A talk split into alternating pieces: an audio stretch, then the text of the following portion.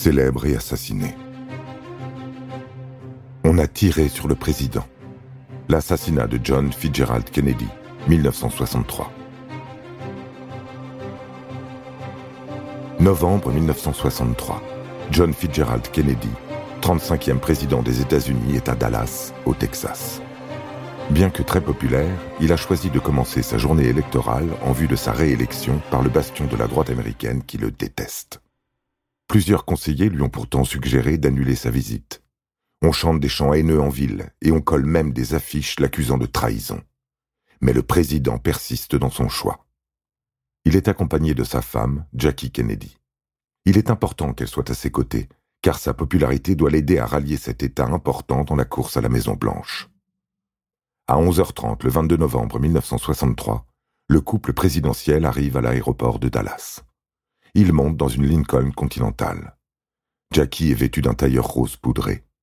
Le gouverneur du Texas, John Connolly, et son épouse Nellie, ainsi que deux agents du Secret Service, prennent également place dans la voiture. Le président réclame qu'elle circule lentement et soit décapotée. Contrairement aux prévisions, c'est une ville amicale que le cortège présidentiel traverse, acclamé par une foule enthousiaste, avec très peu de manifestations hostiles. Tout se passe si bien que le président fait arrêter le convoi à deux reprises pour serrer des mains.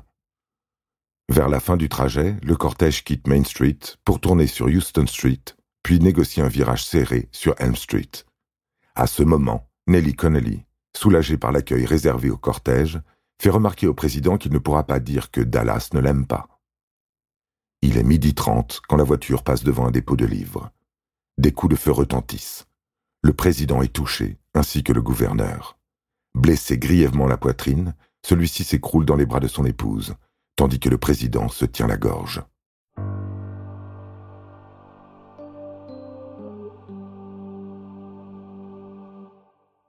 Le chauffeur se retourne pour voir ce qui se passe, ralentissant la voiture.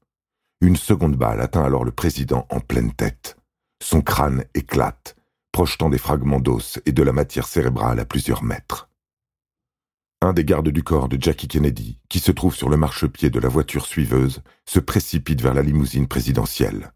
Non sans mal, il réussit à monter sur le capot arrière. L'épouse du président quitte la banquette et rampe à quatre pattes sur le coffre arrière de la voiture. Ces quelques minutes, parmi les plus dramatiques dans l'histoire des États-Unis, sont filmées par un tailleur du nom d'Isaac Zapruder. Elles feront la une des médias et le tour du monde. Le président est emmené à l'hôpital où il décède. Pendant ce temps, la police investit le dépôt de livres de Elm Street car des témoins affirment y avoir vu un homme armé. Au cinquième étage du bâtiment, on trouve trois douilles et un fusil de précision.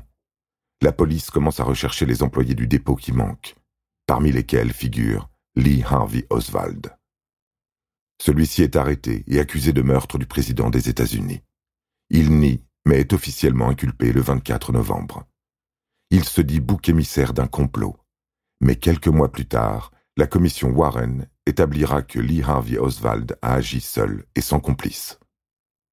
Nombreux sont pourtant ceux qui contestent le rapport Warren.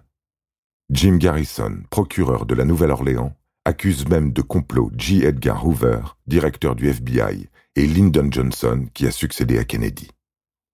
En 1976, une seconde commission d'enquête confirme les conclusions de la première. Aujourd'hui encore, 59% des Américains pensent qu'Oswald n'a pas agi seul. Les théories sont nombreuses.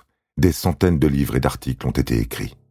Lee Harvey Oswald n'aura l'occasion d'en lire aucun, puisqu'il est lui-même assassiné deux jours après l'assassinat du président dans les sous-sols du commissariat de Dallas au moment de son transfert vers la prison. Son assassin se nomme Jack Ruby, mais ça, c'est une autre histoire.